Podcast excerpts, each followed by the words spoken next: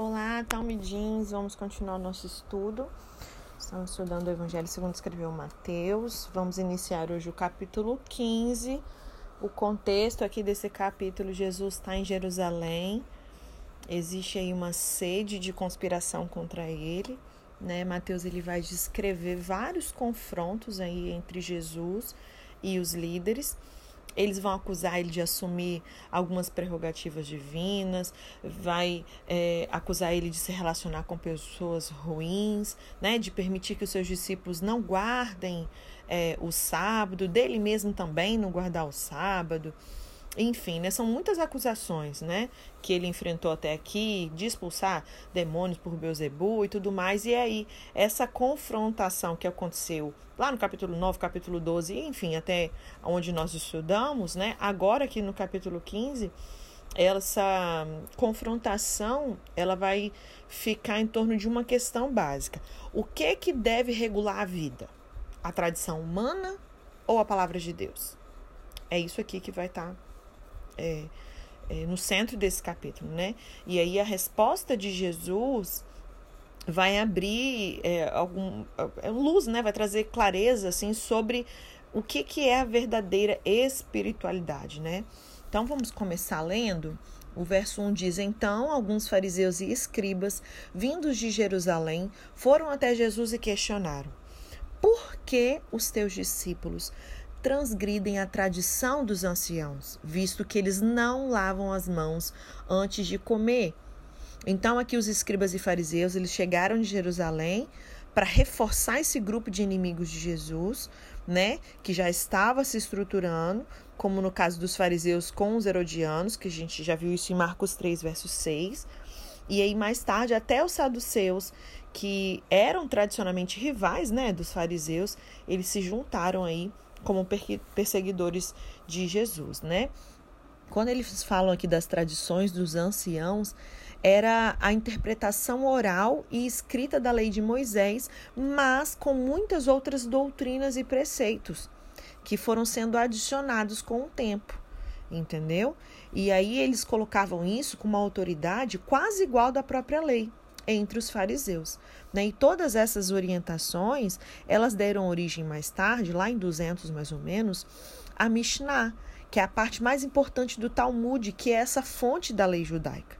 O que, que a gente vê aqui? Esse legalismo, né? E o volume desses pequenos preceitos, eles haviam crescido tanto que a simples tradição, por motivos higiênicos, obviamente, né? De lavar as mãos antes de comer aqui, é, se tornou um ritual de purificação para afastar a mínima possibilidade de um judeu ter sido contaminado pela poeira vinda de um pagão. Tem noção disso, gente?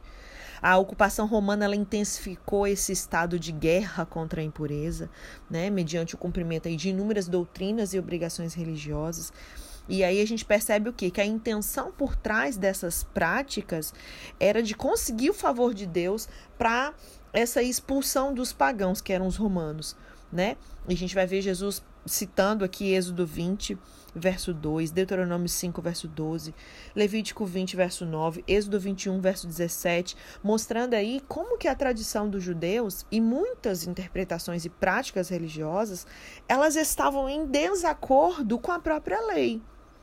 E aí se constituía em maior pecado contra Deus. Então, por exemplo, se alguém é, deseja se livrar da responsabilidade judaica de cuidar dos pais idosos, era só fazer uma declaração falsa de que havia doado seus bens ao templo, né? No hebraico é o korban, que quer dizer oferta, e assim os bens dessa pessoa seriam registrados em nome do templo, como se fosse uma oferta ao Senhor, até a morte dos pais, quando então se, entre aspas, negociaria com os escribas um valor a ser pago para poder reaver esses bens. Então Jesus ele censura esse tipo de amor às regras, né? Maior, sendo maior que o amor devido a Deus, às pessoas, né? E ele adverte que a comida é, que não foi preparada segundo as tradições dos antigos mestres, elas não iriam prejudicar o corpo ou trazer um pecado sobre a alma, né? E aí Jesus ele vai usar um vocábulo raro que no grego, deixa eu ver se eu consigo pronunciar, afendrona, que significa esgoto, privada, latrina, né? Então aquele que profana no grego é koinem, ou seja, ele torna uma pessoa comum, impura, e portanto ele sem direito de participar desse culto público ou sequer se aproximar de Deus, né, em oração, e esse mal concentrado no íntimo do ser humano e que é expresso por meio das palavras da boca. O próprio apóstolo Tiago nos ensina sobre isso, né? Lá em Tiago 3, do verso 6 a 12. Aí a gente percebe essa tradição religiosa tomando o lugar da palavra de Deus. Eu acho que isso só acontecia naquela época, né, gente? Hoje em dia não tem, não, né? Tradição religiosa tomando o lugar da palavra de Deus. Hum.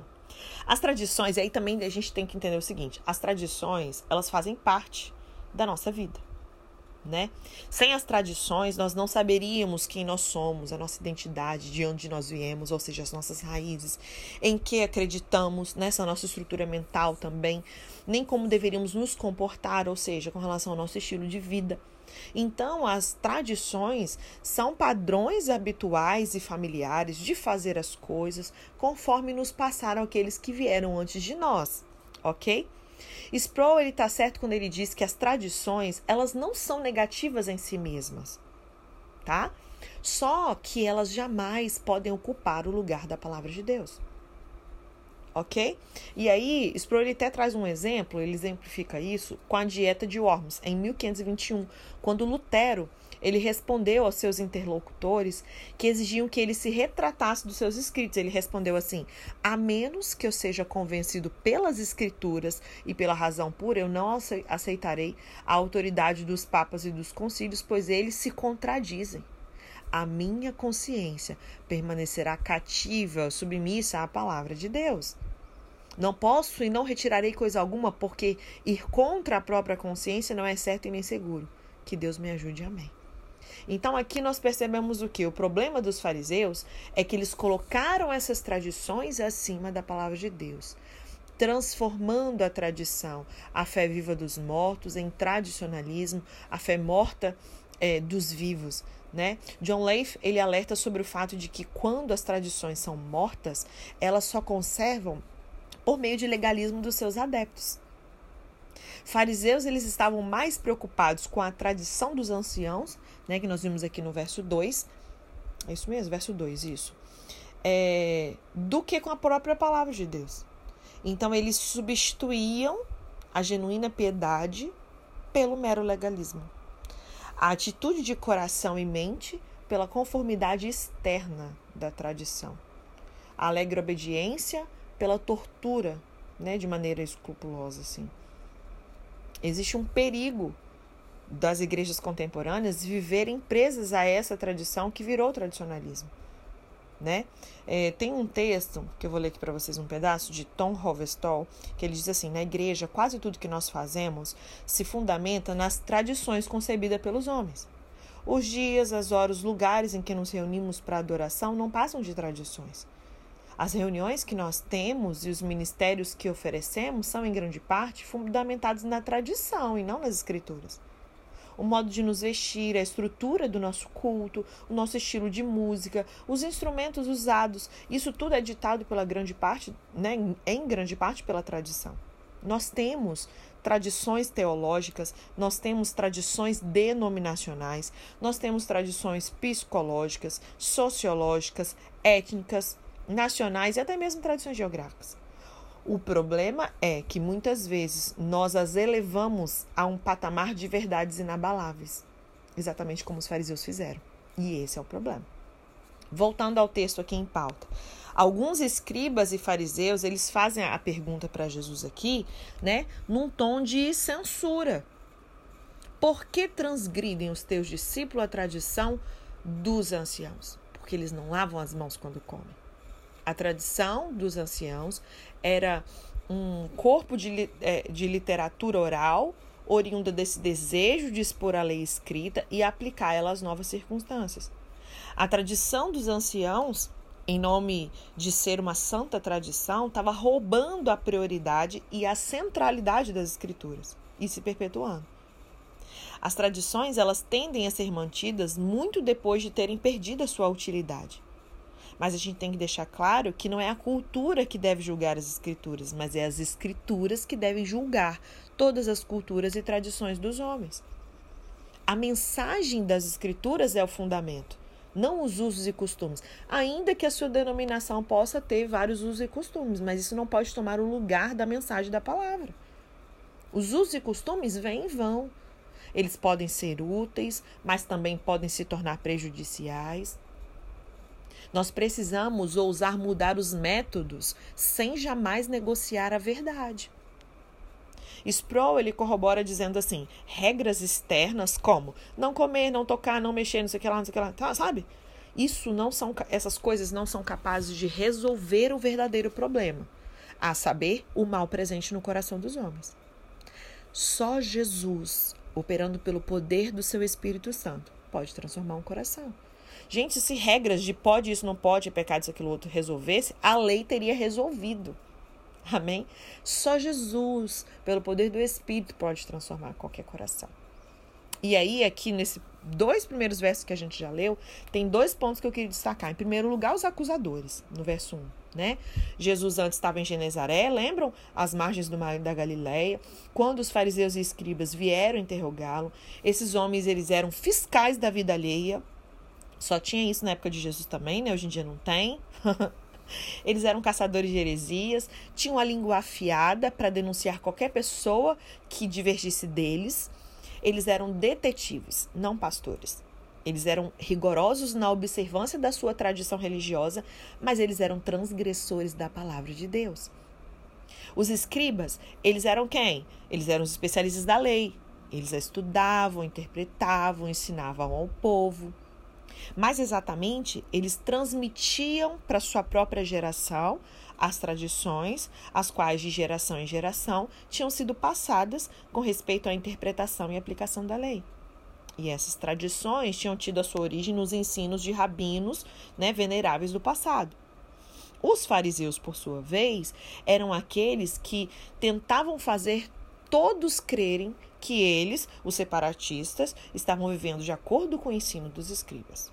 Esse, esses eram os acusadores aqui, escribas e fariseus. Em segundo lugar, a gente vê a acusação no verso 2. Esses farejadores de heresias acusaram os discípulos de Jesus de transgredirem a tradição dos anciãos. O que os incomodava era que os discípulos comiam sem lavar as mãos. Então as acusações sobre lavar as mãos, elas não tinham nenhuma relação com a higiene. Se referia às lavagens cerimoniais praticadas pelos judeus mais ortodoxos. Essas regras, elas foram impostas pelos anciãos, mas elas não tinham amparo na palavra de Deus. Lavar as mãos antes das refeições não é uma exigência do Antigo Testamento. Era uma lei de purificação criada pelo homem, não estabelecida por Deus e essa lavagem de mãos, como nós já falamos aqui, elas não tinham a ver com a higiene pessoal ou ordenança da lei, era apenas uma tradição dos escribas e fariseus. Isso era mais um fardo que eles inventaram para o povo carregar. Né? A questão era pôr a tradição dos anciãos no lugar dos mandamentos de Deus. Era isso que eles faziam. E aí Jesus ele apoia a verdadeira justiça, a liberdade espiritual e não essa escravidão, é a mera cerimônia e tradição. E aí os rabinos eles colocaram a tradição, ou seja, a lei oral, acima da lei de Deus, né? Verso 3. Ponderou-lhe Jesus: "E por que transgrides vós também o mandamento de Deus por causa da vossa tradição?" Verso 4. Pois Deus ordenou: honra teu pai e tua mãe, e ainda quem amaldiçoar seu pai e sua mãe seja punido com morte. Contudo, vós dizeis que se alguém disser a seu pai e sua mãe, oferta é ao Senhor a ajuda que de mim devias receber, esse jamais estará obrigado a honrar seu pai e sua mãe com seus bens, e assim invalidastes a palavra de Deus por causa da tradição. É o que eu já expliquei para vocês aqui sobre o corban, sobre a oferta e tudo mais. Né? Então a gente vê aqui a tradição religiosa transgredindo a palavra de Deus. Em primeiro lugar, a gente vê que essa tradição está em oposição à palavra, então aí a gente vê Jesus, ao invés de sucumbir às acusações dos fariseus e dos escribas, ele devolve com uma pergunta, Jesus sempre fazia isso, né? Encurrala eles com uma verdade, questionando por que, que transgride vocês também o mandamento de Deus por causa da vossa tradição? Charles Spurgeon ele pergunta assim: o que é uma tradição quando comparada com um mandamento? Cara, olha que frase. O que que é uma tradição comparada com um mandamento? O que que é uma tradição quando está em conflito com o mandamento? Quem são os anciãos quando comparados com Deus? Oh, Jesus. Os discípulos quebravam uma tradição humana e esses acusadores eles estavam transgredindo, era um mandamento de Deus. Os discípulos não pecavam contra Deus quando eles comiam sem lavar as mãos. Mas os fariseus e escribas pecavam contra Deus, seguindo rigorosamente o manual das suas tradições. A tradição dos anciãos levava as pessoas à transgressão e não à obediência aos mandamentos de Deus. Os fariseus e escribas, eles estavam enganados quanto à natureza do pecado. A santidade, gente, é uma questão de uma afeição interna, não é de ações externas. As ações externas, elas vão ser consequência do interno. Eles pensavam que eram santos por praticar esses ritos externos de purificação. O contraste entre os fariseus e escribas e os discípulos de Cristo não era apenas entre a lei e os ritos, era entre a verdade de Deus e a tradição dos homens. Existia uma divergência profunda sobre a doutrina do pecado e da santidade. E esse conflito não é periférico, ele toca esse âmago da verdadeira espiritualidade. Ainda hoje, muitos segmentos evangélicos, como mosquito engole camelo. É ou não é, gente? Os escribas e fariseus, né, em nome dessa espiritualidade sadia, eles negligenciaram o mandamento de Deus. Eles jeitosamente rejeitaram o preceito de Deus e invalidaram a palavra. Eles eram culpados de colocar essa mera tradição humana acima do mandamento divino. Uma regra feita pelo homem acima de um mandamento dado por Deus. O que, que os rabinos tinham feito? Eles tinham dividido a lei mosaica, ou a Torá, né, em 613 decretos distintos, com 365 deles contendo proibições enquanto 248 eram orientações positivas. Além disso, em conexão com cada de decreto, tinha eles tinham desenvolvido distinções arbitrárias entre o que eles consideravam permitido e o que não era permitido. E aí, por meio dessas distinções, eles tentavam regular cada detalhe da conduta dos judeus, seus sábados, suas viagens, sua comida, seus jejuns, suas abluções, comércio, relações interpessoais. Ok? Outra coisa, uma tradição, nós vemos aqui do verso 4 a 6, né? Uma tradição que invalida a palavra de Deus. E aí Jesus traz esse caso específico da transgressão deles, da lei do Corban, né? que era o, o termo técnico para sacrifício, que é encontrado lá em Ezequiel 20, verso 28. Era essa prática de devotar coisas a Deus. E aí, desse modo, arrebatar de outras pessoas que poderiam ter o legítimo direito a elas, como ele deu exemplo aqui com relação aos pais. Né? Então, era um mandamento de Deus o quê? Está lá em Deuteronômio 5, verso 16 e Êxodo 20, 12. Honrar pai e mãe. Só que o que, que acontecia? Alguns filhos, desonrando aí os seus progenitores, desamparavam os pais. Ao invés de assistir os pais, o que, que os filhos faziam? Ah, a gente não tem como socorrer, porque o que nós temos, né? O que vocês esperam de nós é oferta ao Senhor. E aí, com essa manobra, eles invalidavam a palavra de Deus com esse manual da sua tradição em mãos. E dando mais um passo né, na compreensão desse assunto aqui, essa palavra corban, que quer dizer um presente dedicado a Deus aí, ele se empregava quando um homem queria dedicar esses seus bens à tesouraria do templo. Mas com esse acordo dos sacerdotes israelitas, eles podiam dedicar o seu dinheiro ou a propriedade ao templo, e ao mesmo tempo eles podiam desfrutar disso durante a vida. Então eles davam, mas não davam, né?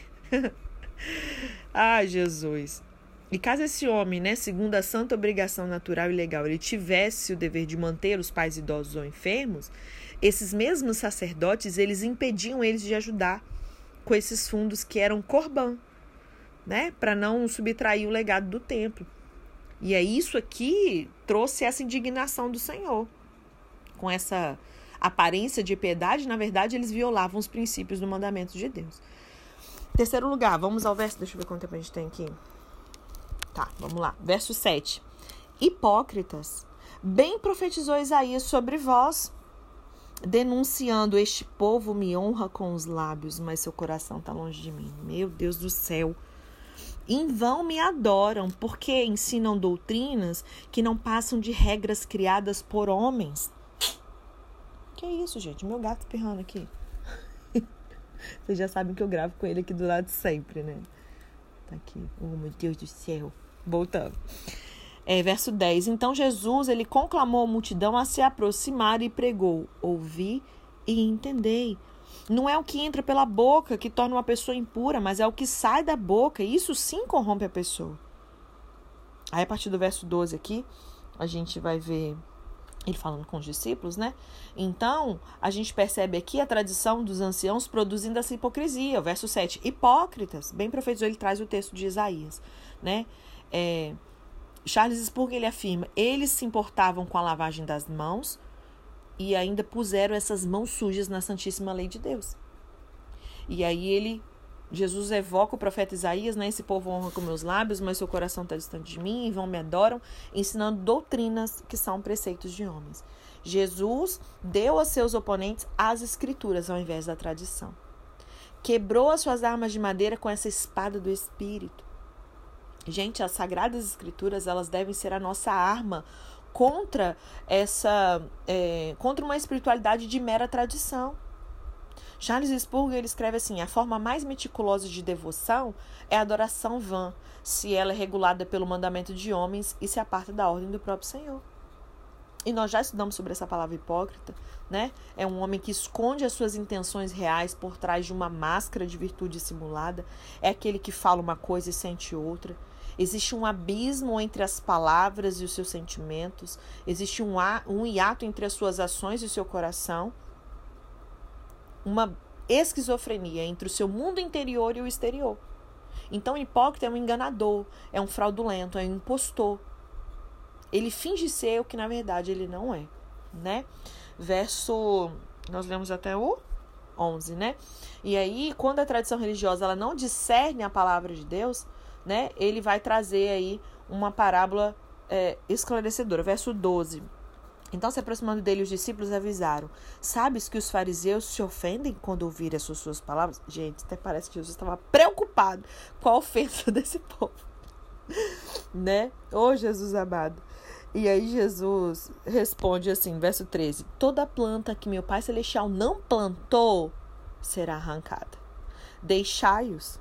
Eles são guias cegos, guiando cegos. Se um cego conduzir outro cego, ambos cairão no buraco. Então, aqui, ao invés de praticar purificações cerimoniais, nós devemos afiar o nosso entendimento e os nossos ouvidos.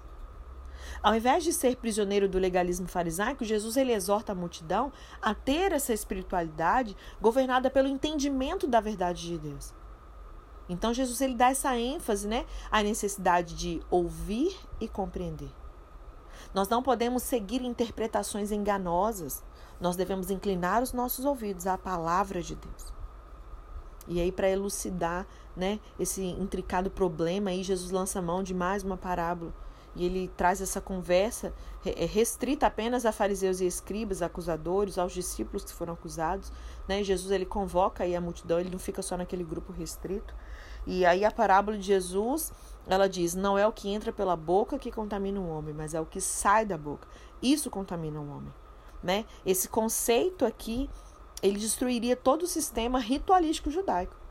Ameaçava aquela ideia básica da religião, uma vez que a fonte última da contaminação é o coração e não a dieta alimentar. Aí os discípulos vêm, comunicam a Jesus, né, a reação dos fariseus em face do seu ensino. Eles estavam escandalizados, para variar, e ao invés de se curvar à verdade, os fariseus se colocaram é, como tropeço para os seus próprios pés. E aí Jesus, mais uma vez, ao invés de retroceder no seu ensino para agradar fariseus, né, ele foi ainda mais contundente, dizendo: toda planta que meu Pai Celestial não plantou vai ser arrancada. Deixai-os. São cegos guiando cegos. Ora, se um cego guiar outro cego, cairão ambos num barranco, num buraco. É importante ressaltar que quando Jesus ele ouve dos seus discípulos, né, que o pronunciamento dele estava ofendendo os fariseus, longe de amenizar, ele assinala para os discípulos que os fariseus não somente eram desacreditados é, expositores da vontade divina, mas eles também estavam inteiramente fora do reino de Deus. Até então, Jesus veio falando sobre o reino e ele deixa claro que enquanto eles estavam fora, eles eram, entre aspas, ele usa a nomenclatura e plantas, né? Eles eram plantas que o Pai Celestial não plantou e finalmente vai ser arrancado. Ele traz essa explicação necessária, embora a parábola de Jesus tenha sido tão clara e objetiva, né? Pedro, a gente vai ver aqui a partir do verso é, 16, né, pedindo uma explicação aí é, do significado, e a pedido de Pedro, né, é, causa uma estranheza aí para Jesus. Verso 15 fala assim: Então pediu-lhe Pedro, explica-nos a parábola. Ô oh, Jesus, verso 16, ao que Jesus replicou: Também vós não compreendeis até agora. Ô, oh, gente, Jesus teve que andar muito do espírito mesmo, né? Ele teve que ter muita paciência. Ele pensou assim: ah, não é possível, você também não entendeu, vocês não entenderam até agora o que, que eu estou falando. Causou essa estranheza, né? Jesus ele está esclarecendo aqui aos discípulos aquilo que era óbvio.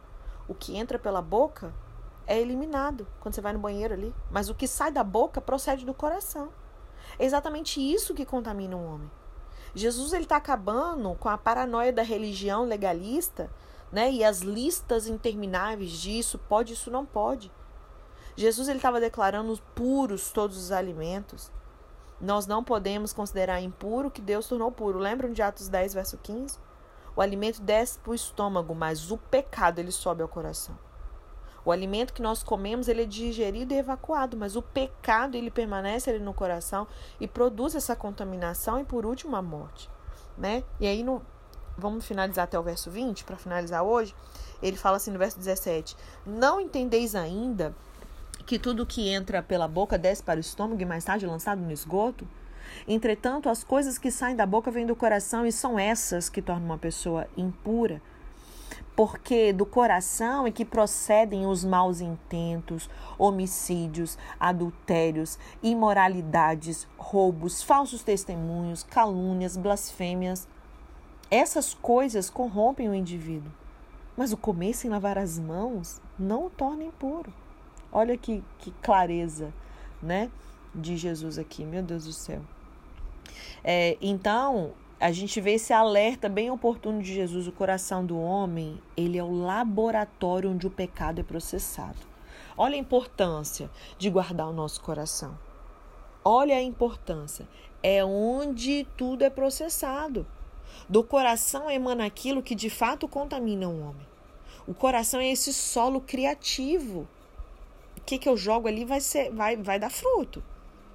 De acordo com Tasker, as palavras de um homem que sobe do coração, elas são muitas vezes expressões de pensamentos, assassinos, adúlteros, falsos difamadores, que constitui essa mola mestra das más ações. E aí, nessa mesma linha de pensamento, Spurgeon ele diz que assassinatos não começam com um punhal em mãos. Começa com a maldade do coração.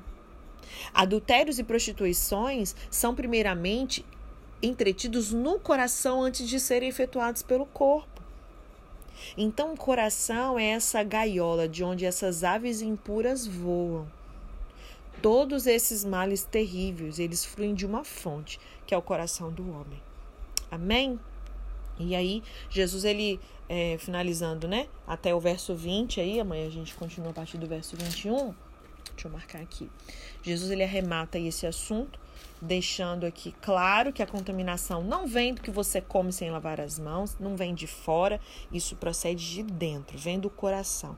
O coração é aí onde, esse, onde é um laboratório onde o pecado é processado. O coração é fonte poluidora da vida, sim, sem o Espírito Santo. Né? Jesus ele aponta para o coração como a fonte dos sentimentos, fonte das aspirações, pensamentos e, por fim, ações humanas. Essa fonte é também a fonte de toda contaminação moral e espiritual. Jesus ele não tinha ilusões sobre a natureza humana como alguns teólogos liberais, mestres humanistas da atualidade. E aí Mateus traz aqui, né? Ele cita sete pecados que brotam do coração do homem. Já Marcos ele aumenta a lista, ele traz 12 pecados. Conferem na sua Bíblia lá em Marcos 7, verso 21 e 22, tá? Remédio para isso tudo, um novo coração. Nós precisamos nascer de novo, né? E nós percebemos o quanto é mais difícil ter um coração limpo do que mãos limpas. Lavar a mão é facinho, né? É, já lavar o coração requer muito mais. Amém? Deus abençoe que possamos praticar a palavra, meditar em tudo isso que o Senhor tem nos entregue. São, eu creio, ainda mais quando são estudos dos evangelhos, né? Já tem um tempinho que a gente estudou Marcos, estamos estudando agora Mateus. É, são textos que a gente conhece, já ouviu. Quantos de nós ouvimos desde criança, já lemos quantas vezes, mas existem verdades é, espirituais, né? valores morais de Deus que podem ter se perdido em meio às tradições religiosas, as tradições humanas que nós recebemos, em meio às doutrinas humanas e usos e costumes e coisas que podem passar muito despercebidas. Eu oro para que o Espírito Santo, nosso coração, tenha essa sensibilidade para rever esses textos e durante esses estudos nós sermos tocados pelo Espírito Santo de maneira única. Amém? Deus abençoe.